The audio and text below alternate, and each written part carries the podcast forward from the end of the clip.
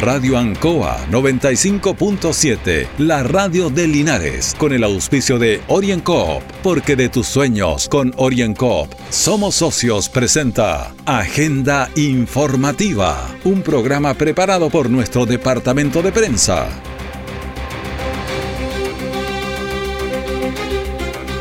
Bienvenidos a Agenda Informativa de este día jueves 8 de julio. Junto a don Carlos Agurto hacemos agenda informativa en Radio Ancoa.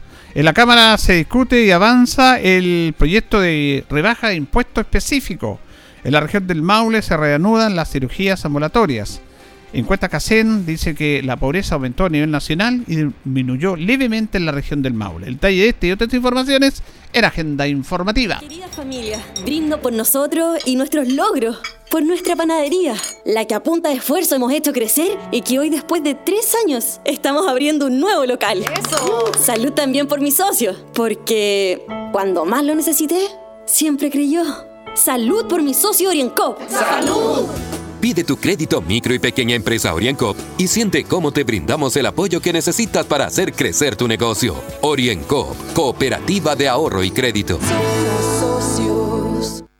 Siempre en el lugar donde se produce la noticia están los equipos de prensa para que usted se informe primero. Agenda informativa. Y comenzamos agenda informativa de este día jueves en un contacto con el diputado Rolando Rentería Moller. ¿Cómo está, don Rolando? Gusto saludarlo. El gusto es mío, Julito. Muy buenos días a usted y a todos los que están escuchando la radio.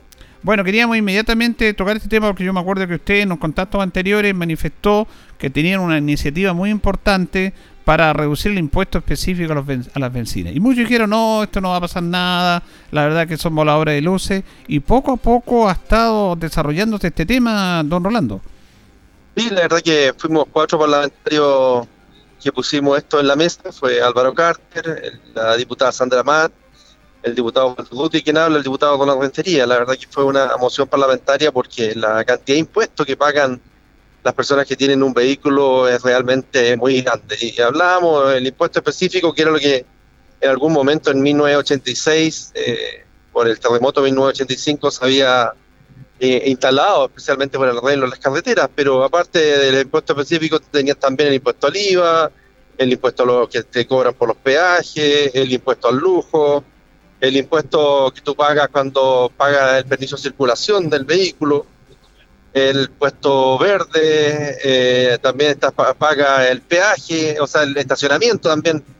Entonces se juntan una cantidad de impuestos realmente a cualquier persona que tiene un vehículo que es bastante grande y que aparte es un puesto fijo porque tú el auto lo tienes permanente. Entonces la verdad es que es un costo bastante grande para la, para la gente, especialmente cuando está pasando momentos de pandemia. Y, yo lo veía ayer, la, la, cantidad de recursos que significaba bajar por litro. Estamos hablando de cerca de 300 pesos por cada litro, que es el impuesto específico. Si se bajara el 50%, estamos hablando de 150 mil pesos, perdón, 150 pesos y si tú le echas 40 mil pesos, te baja eh, la, la encina de 40 mil a 33 mil y tantos pesos. Ese son cerca de 7 mil pesos al llenar un tanque de, de, ahorro que tú, te estás, que tú estás teniendo. Eh, la verdad que no es menor, especialmente cuando hay personas que trabajan con el vehículo. Y no solamente lo estamos viendo porque algunos alegan que dicen que, que el que tiene auto es la gente que tiene más recursos. Hoy día todos tenemos auto y aparte de eso, hay que pensar de que también en esto, este impuesto eh, específico eh, llega también a, todo lo que significa hoy día la gente que usa parafina, que la que se calienta. Es decir, está en, en varios sistemas que van directamente hacia el consumidor. Ahora, eh, ¿cuál sería la propuesta de usted de rebajar en un 50% ¿Por cuánto tiempo? Algunos dicen por, mientras dura la pandemia, otros quieren proyectarlo más allá. ¿Cuál es la propuesta en sí que, hacen ustedes? Mira, ojalá que el impuesto específico se elimine, porque el impuesto específico estuvo para, para reírlo a las carreteras, pero también está hoy día las concesionarias, cuando tú pagas mm. peaje, es decir, estás pagando doble impuesto por lo mismo. Y por, por, eso que ojalá que esto se termine con el impuesto específico. Pero la, la moción que nosotros presentamos es bajar el 50% del impuesto específico durante el, periodo de catástrofe, ya sea hoy día con la pandemia, que esto lo tenemos para rato, porque tú ves que ya está empezando a, entrar la, el virus Delta y quién sabe cuánto tiempo más vamos a estar con este tema de la pandemia, eh, tal vez el próximo año también. Entonces, la verdad que eh, la gente no puede salir a trabajar tranquila y es los temas de que la presión que tienen económica es bastante grande. Pero, pero ojalá que esto sea un tema o un impuesto que se termine definitivamente. Esto depende abiertamente del presidente, pero al menos fue votado ya la primera parte de la Cámara de Diputados. Esperamos que, que se vote en el Senado y que vuelva nuevamente a la Cámara de Diputados con algunas modificaciones y si es posible que esto, al menos por el vuelo que está agarrando, porque yo he visto hoy día a todo el mundo hablar del tema del impuesto específico. Empezó con, con cuatro diputados y hoy día es un tema que está en, en todos los medios y un tema que ha tomado bastante fuerza, así que esperamos que esto ya sea un tema definitivo, que se modifique, que sea no solamente por el tema de la pandemia, sino que sea un tema definitivo que se deje lado. Ahora es interesante que usted plantea para orientar, eh, para informar bien a la comunidad que esto depende, de esta iniciativa, que se envíe este proyecto de ley del Ejecutivo. Usted presenta esta moción para explicarle a los, auditores, don Rolando. Sí, nosotros presentamos esta moción, se votó la constitucionalidad de la moción, la, constitucionalidad salió a favor dentro del Congreso, pero eso tiene un valor eh, eh, solamente de, una votación común y corriente, no tiene el valor que debería tener que el que le da el poder de la Constitución es el presidente. Está en las atribuciones del presidente de la República, porque son recursos directamente que van al Estado y que él lo está colocando en, eh, en, según dentro del presupuesto que tiene el año. Pero cuando vemos que lo que mejor, a nosotros nos respalda es que cuando vemos que ese impuesto específico que se colocó en 1986 hoy día también está con las concesionarias, con, la, con lo que tienes que pagar de, por, por, andar por las carreteras ya significa que estás pagando dos veces el mismo impuesto. Y por eso que creemos que va a ser algo positivo y que el presidente va a estar de acuerdo. Y además que tú ves que rompió todos los esquemas político, económico y de todo tipo, así que están todos de acuerdo. Es transversal este tema, aunque por ahí hay algunos diputados que manifiestan que lo piensan un poco porque dicen si de rebajar el impuesto específico habría menos recursos del Estado, sobre todo dicen con las ayudas sociales que se está entregando. ¿Qué dice respecto a eso usted? Sí, pero imagínate cuánta gente es como quitar y dar. Si al último, eh, por un lado, eh, va directamente a la persona que está trabajando en el auto. Si el, el auto no es un vehículo que uno lo ocupa solamente para, para pasear o para trasladarse, sino que también para ir al trabajo. Algunos trabajan con el auto, lo que todo lo que significa hoy día la distribución de, de, mercadería, de, de los, que hacen eh, taxis, los que manejan los taxis, los colectivos, eh, los camiones. Mira, hay tanta gente que al último necesita del vehículo por obligación y y la cantidad de impuestos que paga el vehículo. Por eso yo te nombraba que hay 6, 7 impuestos que se están pagando por tener un vehículo. Es decir, eh, es demasiado. Entonces yo creo que hasta, hasta tú pagas por estacionarte. Claro. Entonces tú cuando ves la cantidad de impuestos que se está pagando un vehículo y si tú empiezas a sumar en el año cuánto pagas por tener un vehículo, la verdad es que realmente es tremendamente alto en cuanto al, al, costo fijo que puede, este, que puede tener una persona y esto involucra a clase baja como clase alta. Y según lo que, lo que están peleando también es de que la persona que de nivel más alto ocupa más el vehículo que el del nivel más bajo. Pero esto también cuando en el transporte hay que pagar eh, eh pasaje y todo eso va también relacionado al costo que tenga. Es decir, en todo sentido las empresas que están en este momento trabajando, funcionando y necesitan petróleo, es verdad que descuentan una parte, pero, pero también hay otro, otro impuesto que le está llegando también. Entonces, hay que ver por todos lados cómo mejorar esta condición. Es una de las cartas que pusimos sobre la mesa. Yo creo que eh, es una necesidad el poder, eh, los costos fijos, bajárselo a la gente. Y este es una necesidad bastante importante hoy día en nuestro país. Claro, hay un tema muy interesante que habla de desigualdad en este país también, diputado, porque en el mismo tema de impuesto específico, como usted lo ha dicho muy bien, resulta que hay un sector privilegiado que no paga el impuesto específico y que más ocupa el petróleo, que son las grandes mineras, las generadoras eléctricas, las navieras, ellos les devuelven el impuesto específico. Entonces hay una diferencia también en relación a los ciudadanos comunes y corriente en este aspecto, en este sentido, que es desigual. Sí, pues ellos tienen rebaja y tienen descuento, así que claro. también es completamente diferente a la gente más humilde que que no tiene donde descontar el, el, impuesto que está, está ocupando. Entonces está pagando el último del más pobre, está pagando el más rico. puede ser que por la cantidad es diferente, pero, pero sí, eh, cuando te llega al bolsillo, le duele más a una persona de escasos recursos que a una persona que, que hoy día está descontándolo por, por la situación en la cual está trabajando, ya sea por los tractores, en el campo o, o lo que sea producción. Ustedes como bancada UDI, algunos parlamentarios, diputados, senadores UDI se han desmarcado un poco del gobierno, incluso en el tema de ayudas sociales.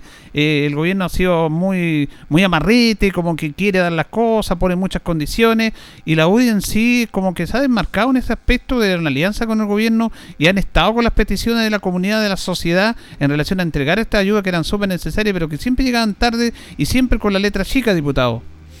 Mira, como Unión de Mujeres Independiente, eh, eh, yo encuentro que se ha, se ha, alejado ahora último. No ha sido un tema constante en el tiempo. Yo al menos, sí. yo estoy alejado del gobierno hace bastante tiempo y no solamente porque por, por, problemas que han tenido de ponerse de acuerdo en algunas medidas que se han tomado a nivel nacional.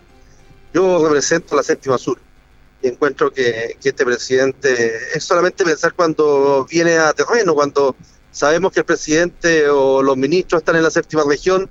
La mayoría de las veces, y es lo que yo leo, están en Curicó, están en Talca, eh, pero la provincia de Linares, la provincia de Cauquén es, muy difícil ver a un ministro ver al presidente. Exacto. Entonces yo la verdad que estoy desmontado completamente este gobierno hace mucho, mucho tiempo y por eso que he tenido bastantes problemas con, con, muchas veces eh, ver algunas situaciones que queremos mejorar y que no se me toma en cuenta por lo mismo, porque yo la verdad que no es ser díscolo, no es ir en contra de, un presidente, es ir en contra de un sistema que al último yo estoy representando y que no me siento que ha sido protegido o que ha sido apoyado. Cuando hay que buscar los votos, sí, pues ahí aparecen todos y están, están en la séptima sur. El mejor ejemplo es lo que pasa con el hospital de Linares.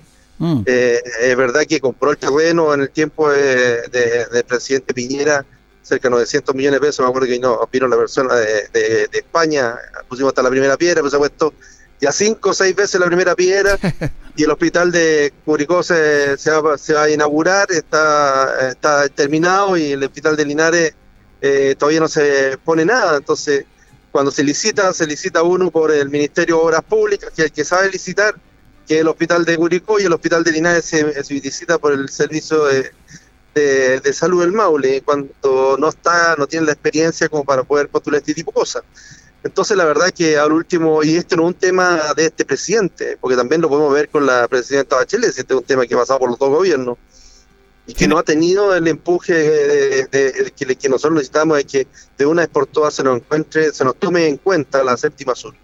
Yo el otro día me decía por el, tema de la termoeléctrica, eh, Julito, porque yo había votado en contra del tema sí. de la termoeléctrica y se terminara el tiro. Sí. Me decía, oye, por el tema ecológico, yo estoy de acuerdo que se termine la termoeléctrica, pero yo no quiero que le pase a la gente de las termoeléctricas lo mismo que le pasó a la gente de la Alianza.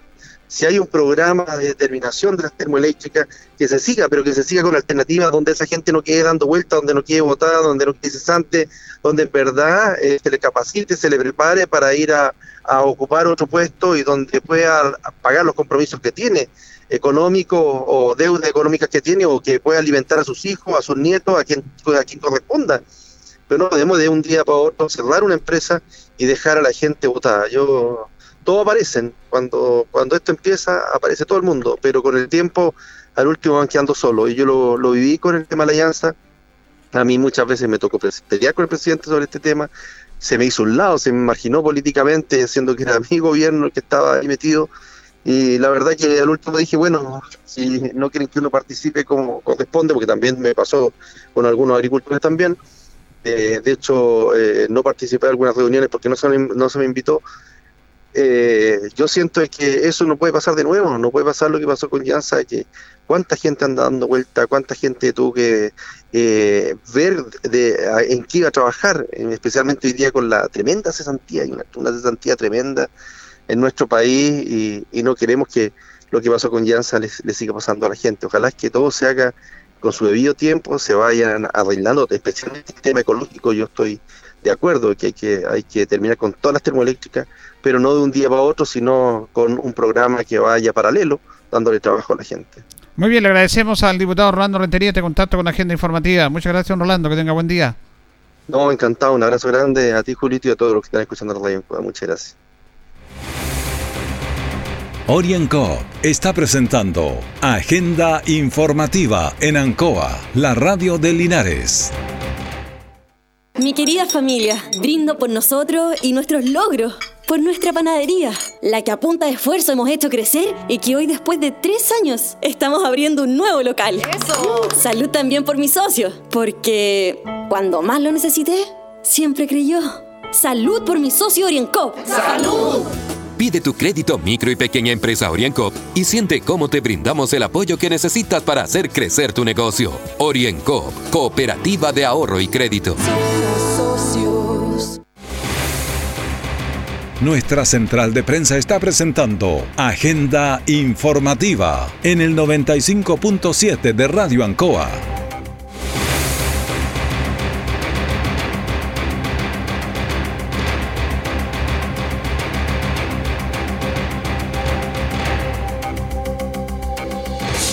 Bueno, vamos a escuchar a Juan Eduardo Prieto, el intendente de la región del Maule, porque el día martes pasado fue una sesión importante en entrega de recursos, pero también fue la última que él eh, presidió como intendente, porque cambia el formato, como lo conversábamos ayer con el actual presidente del CORE, Patricio Ojeda, que también va a terminarse esa figura, porque el próximo miércoles 14 asume la nueva gobernadora regional, eh, Cristina Bravo, y ella es la que va a presidir el consejo, por lo tanto no va a estar el intendente, se elimina esa figura y tampoco el presidente del CORE. Eh, justamente habla de esto Juan Eduardo Prieto y también de los proyectos que se entregaron el día martes. Muy emotivo de ser el último consejo regional que me toca participar como ejecutivo del gobierno regional y si efectivamente se, se aprobaron muchos recursos, proyectos muy importantes, partir con vehículos para carabineros que es la segunda vez que en este año aprobamos recursos, sabemos el tremendo trabajo que realizan y sabemos también que es clave que tengan infraestructura y equipamiento para, seguir trabajando. También en, lo que es salud, eh, ambulancias del SAMU, contenedores de basura y proyectos muy importantes en Curicó y Talca para trabajar el reciclaje. Por lo tanto, seguiremos eh, apoyando desde donde nos repare el destino para seguir eh, avanzando en nuestra región del Maule. Y por su parte también Patricio Ojeda presidió prácticamente la última sesión porque va a ser quien va a presidir la cuando asuma Cristina Bravo el próximo miércoles 14 asumen todos los gobernadores, gobernadores, en caso de la región del Maule, gobernadora. Eh, Patricio Ojeda se refiere también a los proyectos aprobados en la sesión del CORE. Que es una tremenda satisfacción el que ya hayamos comenzado en el gobierno regional y particularmente en el Consejo a destinar recursos para esta actividad que, como lo dije en mis palabras, era desde el punto de vista nuestro incipiente, pero sin embargo en la práctica sabemos que llevaba mucho, mucho tiempo. El, trabajo que ha desarrollado la coordinación de minería en las regiones ha sido espectacular. Se ha contactado con toda la actividad minera, desde los más pequeños hasta los más grandes. Y hoy día aquí en Minera Paicaví lo que estamos haciendo es una entrega simbólica de lo que vamos a seguir haciendo en el resto de la actividad minera presente en la región porque lo que estamos haciendo es entregar apoyo a sus colaboradores, en este caso a los trabajadores, elementos de protección personal, como así también asesorías técnicas de parte de la coordinación con los recursos del gobierno regional. Así que nos alegra mucho. Eh, también lo dije, eh, nosotros somos de aquellos que se convencen de que en la medida que a los agricultores le va bien, que al comerciante le va bien y que en este nuevo caso al minero le va bien en la región, le va bien a la región completa.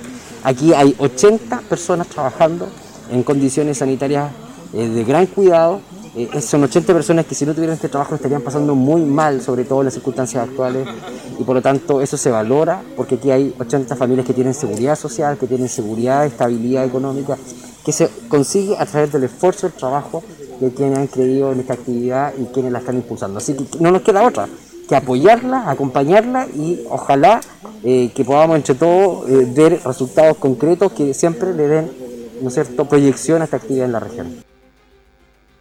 Bien, fíjese que vamos a compartir una nota con Víctor Campo, que es eh, el director de la oficina del deporte, porque lamentablemente el piso del gimnasio Nacín Nome eh, sufrió un daño, se deterioró, eh, se sopló, como se hace en un término técnico, en el cual la madera, porque es un piso de madera especial, se abrió, producto de la humedad. Es un tema complejo porque hay que recuperar eso. Y bueno, justamente Víctor Campo se refiere a esta situación. Bueno, la verdad, es lo que conversamos. 10 años, 11 años, Nacindome, eh, tenía que pasar algo. El piso se nos sopló en el sentido de la humedad. Ya. ya eh, fue, en realidad no pudimos tomar ninguna carta en el asunto, sino que fue de un día para otro. y, se sopló a tal extremo que ya las tablas se abrieron todas y, como dice el director, se ya no se, pueden utilizar, no se puede utilizar para hacer una actividad deportiva. Entonces hay que, hay que hacer una inversión grande eh, para poder entregarlo en buenas condiciones, para tenerlo en buenas condiciones. Y hay, hay que aprovechar el periodo que estamos pasando ahora, que lamentablemente es un periodo complicado, pero una vez que se abran todos los recintos, eh, la idea es que estén en óptimas condiciones para que la gente pueda hacer deporte y pueda disfrutar de ello. Sí, y además que la madera es bien especial, no es cualquier madera. Exacto, exacto. Nosotros, bueno, en realidad aquí influye también mucho la calefacción, fluye todo, la temperatura, todo, y eso fue lo que nos pasó la cuenta en realidad. Orienco está presentando Agenda Informativa en Ancoa, la radio de Linares. Mi querida familia, brindo por nosotros y nuestros logros, por nuestra panadería, la que a punta de esfuerzo hemos hecho crecer y que hoy después de tres años estamos abriendo un nuevo local. ¡Eso! Salud también por mi socio, porque cuando más lo necesité, siempre creyó. Salud por mi socio Oriencop. ¡Salud! Pide tu crédito micro y pequeña empresa Oriencop y siente cómo te brindamos el apoyo que necesitas para hacer crecer tu negocio. Oriencop, cooperativa de ahorro y crédito. Todo el acontecer noticioso del día llega a sus hogares con la veracidad y profesionalismo de nuestro departamento de prensa. Agenda informativa. El municipio de Linares refuerza programa de asistencia social a adultos mayores. El objetivo del programa es contribuir a que los hogares beneficiados accedan a los servicios y prestaciones sociales de apoyos y cuidados de manera integral, oportuna y articulada. Eh, en este aspecto vamos a escuchar al administrador municipal John Sancho, que visitó los hogares de una de las personas eh, beneficiadas, una persona postrada y su familia, para llegarle los elementos para sus paliativos la red local de apoyos y cuidados, sobre todo a nuestros adultos mayores, adultos mayores que han tenido enfermedades catastróficas, que están postrados. Es una importante iniciativa de gobierno que hemos tratado de reforzarla con presupuesto municipal, la entrega de pañales, de medicamentos y sobre todo, lo más importante, poder dar dignidad. El, abandono muchas veces, eh, no de la familia, sino que del Estado con nuestros adultos mayores duele, duele verlo en terreno y, nos complica que no, no tengan la red de cobertura necesaria para poderle dar la tranquilidad a las familias que ya está pasando por, el dolor de ver a sus padres eh, enfermos y, la incertidumbre económica muchas veces poderles dar un, alimento que corresponde, que sea reforzado como el que entrega el programa, pañales o medicamentos. Vamos a seguir trabajando en esto, con, eh, reforzándolo con presupuesto municipal y ir recorriendo los distintos puntos lineares donde estamos llegando con esta ayuda. Bueno, dentro de estos beneficiados es una persona eh, postrada, don Enrique. Vamos a escuchar a Georgina Medel. Georgina Medel es esposa de don Enrique que se refiere a este apoyo y agradece esta instancia. Uy, este beneficio los vino, pero muy bien y muy agradecida de parte de todos los de la municipalidad porque una gran cosa lo que la ayuda que los van a hacer. Bastante los va a servir, mucho, mucho, mucho. Mucho, mucho. ¿Qué fue lo que recibieron ustedes? Ahora recibimos pañales y la leche, el insur. Eso, de esto no le habíamos dado a los otros, no. Pero agradecidísima por lo que los traen. Una ayuda grande, como le digo, muy agradecida de parte de Dios también y de todo. Porque los viene muy bien. En caso donde hay enfermos, sirve bastante las ayudas, bastante, bastante. Así que ¿Qué le puedo decir? Muy agradecida de todos, de todos, de todos. Bueno, también vamos a escuchar el testimonio de María Teresa Morales. María Teresa Morales es hija de Enrique el beneficiado, eh, referente a este apoyo prestado por esta red local del municipio. el beneficio que recibimos nosotros fueron pañales, que son como 70 pañales, y dos tarros de enchur, que es una ayuda bastante necesaria. Yo soy hija bueno, mi papá, el que está postrado hace ocho años, y teniendo una persona enferma igual es harto lo que se gasta. Esta ayuda que viene de parte de la municipalidad, que mi papá salió, bueno, beneficiario de esto, yo realmente eh, como familia lo agradecemos mucho porque igual en dos semanas más va a seguir llegando ayuda, pañales, alimentos, y cuando hay una persona enferma, así como está mi papá postrado, es una ayuda muy grande, porque igual se requiere de harto dinero para estar con pañales, porque está igual que una guaguita. hay que estarlo alimentando, mudando, haciendo todas las cosas.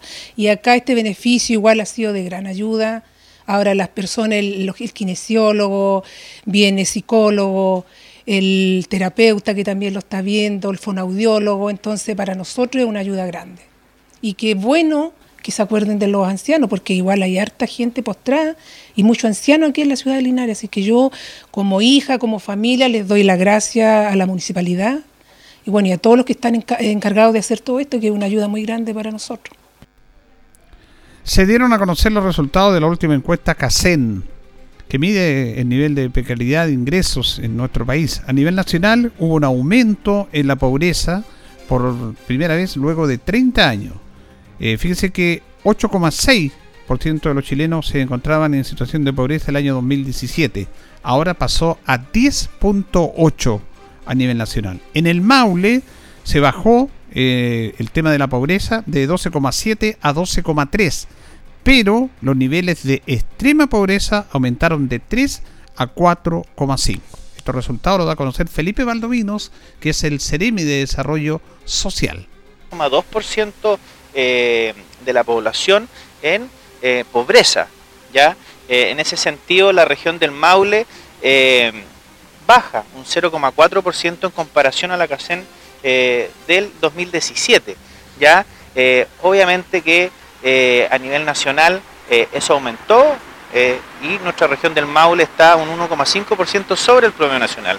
Como ustedes lo mencionan, hay regiones que se vieron mucho más afectadas, como Tarapacá, como la Araucanía, pero eso eh, no nos hace eh, bajar los brazos, tenemos que seguir trabajando.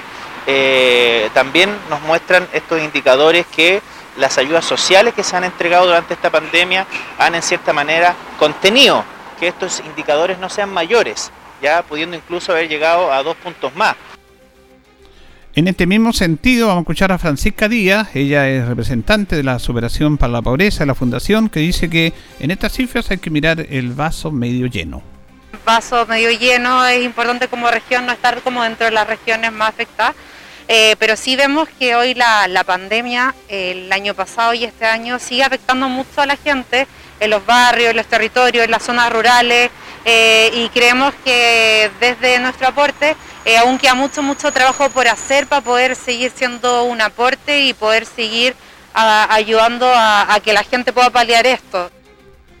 Bueno, de acuerdo a estas cifras integradas a nivel nacional, el 10.8% de la población se encuentra en situación de pobreza por ingreso, 2.112.185 personas, y el 4.3% en pobreza extrema, 831.232 personas. Estas cifras representan un aumento frente a lo sucedido el año 2017, cuando la tasa de pobreza era de 8,6%, ahora de 10.8 y de extrema pobreza era de 2.3, ahora es de 4.3. Entre las regiones de Tarapacá, 14%, Ñuble, 14.7, Biobío, 13.2 y la Araucanía 17.4 presentan tasas de pobreza por sobre la media nacional, mientras que la metropolitana 9%, eh, Aysén 6.6 y Magallanes 5.7 se observan las tasas más bajas en este aspecto. Recordemos que la región del Maule entonces tiene 12.3 de pobreza, pero tiene un aumento de 4,3 de extrema pobreza.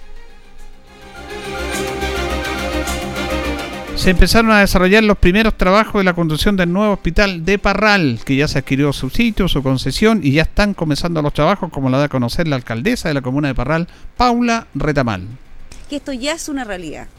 Este trabajo que se va a comenzar ya, que ya se comenzó hace bastante tiempo, un tremendo esfuerzo que hizo Bienes Nacionales, finalmente un montón de ministerios para poder sacar adelante este tremendo proyecto, claramente nos va a cambiar la vida en Parral. Todos los que somos parralinos y la gente de retiro también, cuando veníamos al hospital sentíamos de que esto había sido dejado de lado. Después del terremoto del 2010, por supuesto que el edificio sufrió grandes daños, se hizo algo provisorio, pero ya no da para más. Se requería esto con urgencia, es un compromiso que está cumpliendo el presidente de la República, le diga a la gente de, Parral que esto es una realidad, un compromiso cumplido por parte del gobierno y también los parralinos, yo te digo que de verdad estamos tremendamente contentos y agradecidos.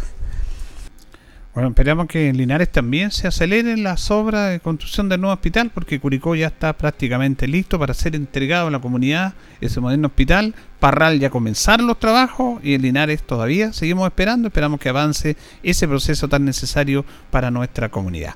Llegamos al final de agenda informativa de este día jueves 8 de julio junto a don Carlos Agurto y en la coordinación. Le agradecemos su sintonía y siga acompañándose del 95.7 Radio Ancoa. Radio Ancoa 95.7, la radio de Linares, con el auspicio de OrienCoop, porque de tus sueños con OrienCoop somos socios, presentó Agenda Informativa, todo el acontecer noticioso del momento preparado por nuestro departamento de prensa, Radio Ancoa, por la necesidad de estar bien informado.